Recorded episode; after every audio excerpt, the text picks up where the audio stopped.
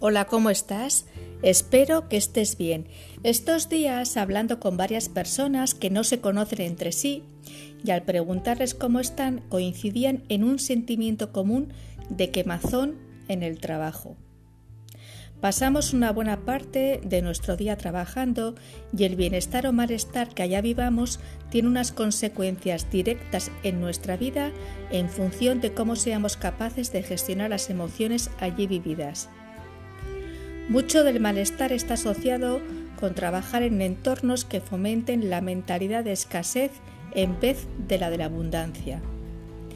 Cuando partes de la base de que la suma de muchos talentos hace que la rueda del aprendizaje gire y gire sin parar y que todo fluya de una manera mucho más armoniosa, el entorno que respiras se llena de oxígeno generoso y los obstáculos que van saliendo se van solventando con una colaboración sana y participativa de todas las partes.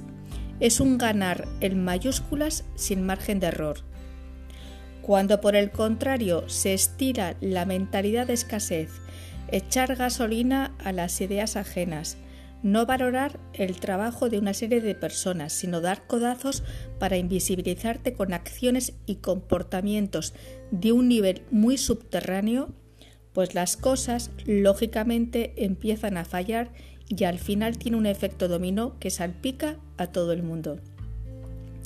Esto, sostenido en el tiempo, provoca cráteres que van resquebrajando la confianza de las personas, generando un estrés adicional y perdiendo las ganas de acudir al puesto de trabajo.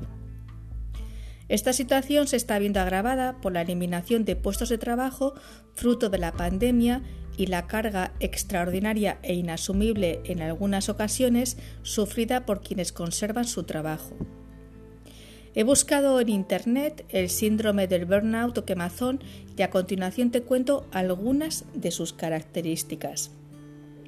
Se considera una cronificación del estrés laboral con estados de agotamiento físico y mental se va haciendo más y más difícil aguantar la jornada laboral porque se hace eterna. Se establece un comportamiento de indiferencia y desapego hacia las tareas encomendadas debido al malestar que se está viviendo.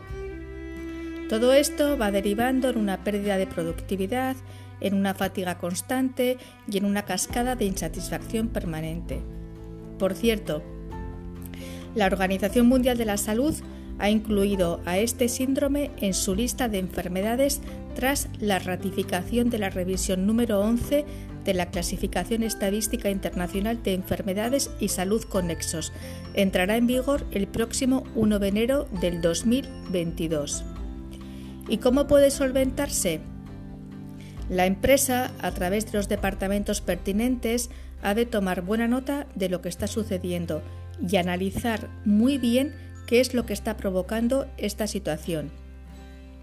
No puede quedarse al margen y ha de preguntarse qué tipo de liderazgo hay, qué perfiles he contratado para los distintos departamentos, qué valores se están inculcando dentro de la empresa, qué circuitos hay para que la comunicación sea saludable, se hace un seguimiento regular es indispensable una comunicación lo más objetiva posible con los diferentes miembros implicados si afecta más de una persona y establecer pilares que no retroalimenten la mentalidad de escasez tan dañina y tan poco efectiva dentro de las organizaciones.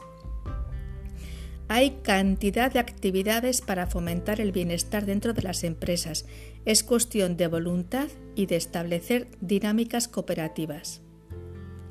Contribuyamos por favor a un mundo más solidario y dejemos de ver que no hay para todas las personas, porque no es así. Cada talento es único porque está impregnado de una personalidad y de unos valores característicos. No hay dos personas calcadas y ahí reside la riqueza del ser humano. Te ha acompañado un día más Marta Llora. Muchas gracias como siempre por tu tiempo y atención. Te deseo un feliz camino de vida. Cuídate mucho y hasta pronto.